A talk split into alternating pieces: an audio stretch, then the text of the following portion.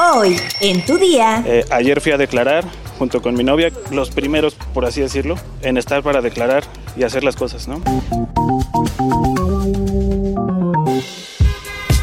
Tu día con el Universal. La información en tus oídos. En tus oídos. Hola, hoy es 7 de noviembre de 2022. No sé qué estés haciendo cuando escuches este podcast. Trabajando, haciendo la tarea, la comida, haciendo ejercicio o tal vez desayunando. Si estás desayunando, aliméntate bien para que inicies con mucha fuerza tu día. Entérate. Metrópoli. Rautel N., amigo de Ariadna Fernanda y novio de Vanessa N., es buscado por la Fiscalía Capitalina como cómplice del feminicidio de la joven de 27 años, pues de acuerdo con la dependencia investigadora, ambos posiblemente privaron de la vida a Ariadna en un domicilio de la colonia Condesa. En seguimiento a la investigación, llevamos a cabo un cateo con autorización judicial en el inmueble de referencia, en el que a pesar de haber sido limpiado previamente, expertos de la Coordinación de Investigación Forense y Servicios Periciales hallaron con pruebas de luminosciencia presencia de sangre en el piso de la sala y en un cojín, así como en la recámara. Además, cámaras captaron que el 31 de octubre, por la mañana, un hombre salió de un departamento cargando en el hombro a una mujer que se apreciaba inconsciente e inmóvil para después entrar al estacionamiento y meterla a una camioneta. Luego subieron el cadáver de la joven en un auto particular para abandonarla en el paraje donde fue encontrada, muy cerca de Tepoztlán, Morelos. Rautel era amigo de Ariadna e incluso estuvo en su velorio exigiendo justicia. Ella solita se fue. De hecho, los mismos invitados que estaban en el, en el bar, en Fishers, fueron a mi casa, ¿no? y de ahí eh, nos fuimos temprano. O sea, en general era domingo, nos fuimos temprano y ahí fue donde yo perdí comunicación con ella. Eh, ayer fui a declarar junto con mi novia, que fue eh, quien estuvo todo este tiempo, ¿no? Y hacer las cosas, ¿no? La fiscal capitalina Ernestina Godoy dijo que se pidió alerta migratoria y ficha roja para localizar al joven. Presentó una fotografía de un hombre que cuenta con las mismas características de Rautel. Tras la disminución del 95% de los contagios por COVID-19 y con el 90% de la población vacunada, el Cabildo de Ecatepec determinó que ya no será obligatorio el uso de cubrebocas en el territorio local. Actualmente cerca del 90% de los habitantes de Ecatepec ya cuentan con al menos una dosis de las diferentes vacunas contra el COVID-19, lo cual cumple los estándares establecidos por la Organización Mundial de la Salud para combatir la pandemia. Por esa razón se acordó emitir una declaratoria oficial para el uso no obligatorio del cubrebocas en el territorio ecatepense, misma que entrará en vigor una vez que se publique en la Gaceta Oficial del municipio. Nación. El presidente de la Suprema Corte de Justicia de la Nación, Arturo Saldívar, por medio de sus redes sociales, escribió que urgen acciones en todo el país para sancionar el delito de feminicidio. Puntualizó que lo que necesita el país al respecto de estos delitos comienza con la creación de un tipo penal nacional de feminicidio, seguido por un protocolo nacional para investigarlo. Y por último, menciona que se deben investigar todas las muertes violentas de mujeres como feminicidio. De acuerdo con la última reforma del Código Penal Federal publicada el 12 de noviembre de 2021, el artículo 325 habla sobre la privación de la vida de una mujer por razón de género y en él se aborda que solo se considerará la existencia de la causa cuando se cuenten con signos de violencia sexual, lesiones o mutilaciones previas o posteriores a la muerte de la víctima, así como antecedentes de violencia de cualquier tipo en cualquier ámbito. Además, aborda que si la afectada tuvo una relación afectada con el victimario, así como amenazas y que la misma se mantuviera incomunicada en cualquier momento, sin olvidar que el cuerpo de la víctima sea exhibida en algún lugar público. También dicho artículo menciona que si el caso no es acreditado como feminicidio, se aplicarán las reglas del homicidio. Estados. La tarde de este sábado, en la carretera federal Chilpancingo-Chilapa, fueron asesinados tres dirigentes de la Policía Comunitaria de la Coordinadora Regional de Autoridades Comunitarias. Estos tres policías comunitarios formaron parte del contingente que detuvo el 22 de octubre, por unos minutos, al presidente de la República, Andrés Manuel López Obrador, donde le pidieron que detuviera a la organización criminal Los Ardillos, que está provocando el terror en sus pueblos. Le dijeron que en los últimos años han asesinado a más de 40 de sus compañeros y 20 están desaparecidos, además de que cientos han tenido que desplazarse de sus pueblos. Los tres policías comunitarios forman parte de los 16 asesinatos que ocurrieron este fin de semana, de viernes a domingo, en distintos puntos de Guerrero. Mundo.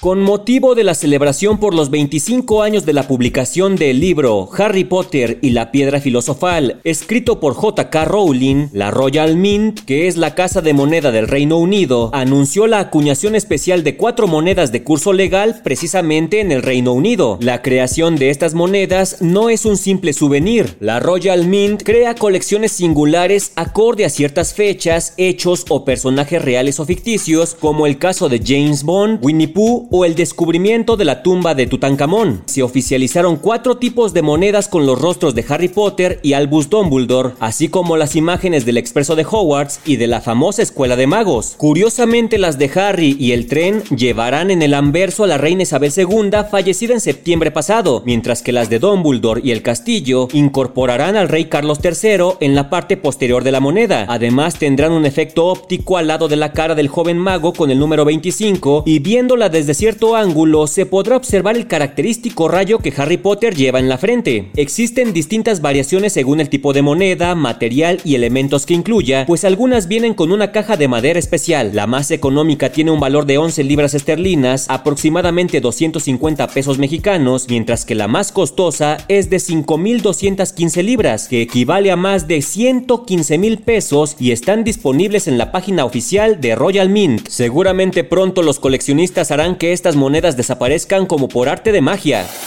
Espectáculos.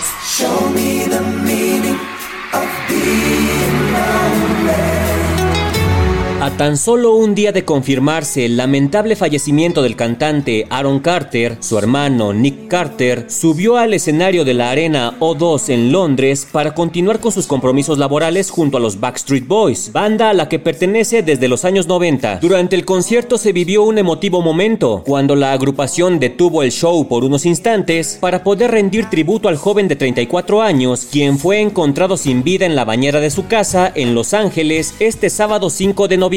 Esta noche hay un poco de tristeza en el corazón, porque ayer perdimos a uno de los miembros de nuestra familia, dijo Kevin Richardson a sus fans, mientras el resto de sus compañeros corrieron a abrazar a Nick, quien no pudo controlar las lágrimas y rompió en llanto en pleno escenario. Solo queríamos encontrar un momento en nuestro show para reconocer que el hermano pequeño de Nick, Aaron Carter, falleció ayer a los 34 años. Él era parte de nuestra familia y les agradecemos todo el amor, todos los buenos deseos y todo el apoyo, agregó Kevin.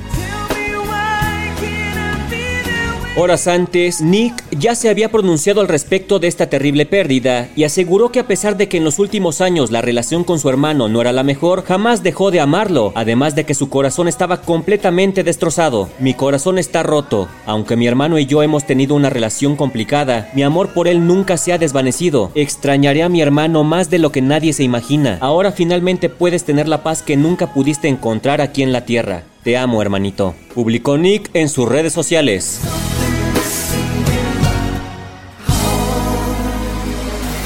La nota curiosa del día. No hay pretexto para no ahorrar, y así lo demuestra el TikToker George Aguilar 13 en un video que supera las 22 millones de reproducciones y en el cual extrae de un bote color verde miles de monedas de 5 a 10 pesos, ya que había estado acumulándolas durante los últimos dos años con la intención de gastarlas en su viaje a Qatar 2022. En el material se aprecia que, ante la dificultad de sacar todas las monedas, puesto que se trata de una cantidad enorme, corta el bote con un cuchillo y así deja al descubierto una pequeña fortuna, ya que poco a poco pudo cumplir esta meta. Jorge Aguilar muestra que ahorró 17.900 pesos en monedas de 10 y 14.320 pesos en monedas de 5, lo cual suma un gran total de 32.220 pesos. Con esta cifra algunas personas han comentado que no le alcanzaría para el vuelo ni para el hospedaje. Sin embargo, George Aguilar 13 había explicado previamente que ya tenía preparado su viaje al país del Medio Oriente,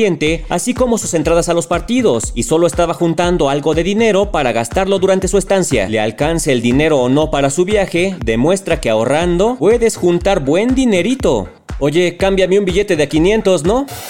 ¿Sabes qué hacer si a un ajo le sale un tallo verde? Descúbrelo en nuestra sección menú en eluniversal.com.mx. Ya estás informado, pero sigue todas las redes sociales de El Universal para estar actualizado. Comparte este podcast y mañana no te olvides de empezar tu día. Tu, día, con, El Universal.